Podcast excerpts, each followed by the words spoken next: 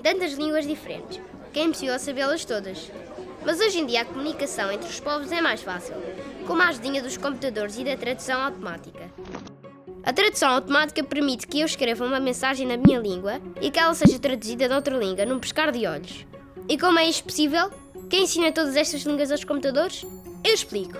Isto é possível graças a um processo através do qual um computador analisa milhões e milhões de textos traduzidos, podem vir de livros, ou documentos de organizações internacionais como as Nações Unidas, para encontrar padrões entre o texto original e a tradução. Quando este processo se repete bilhões e bilhões de vezes, obtém-se bilhões e bilhões de padrões e de traduções, o que permite aos computadores armazenarem informação suficiente para depois traduzirem eles próprias frases, documentos ou mesmo páginas de internet inteiras. Claro que às vezes, por serem feitas por uma máquina, as traduções automáticas podem ter resultados um pouco estranhos. Mas nós podemos ajudar a melhorá-las, editando-as ou revendo-as, dando mais informação ao computador e tornando-o mais inteligente.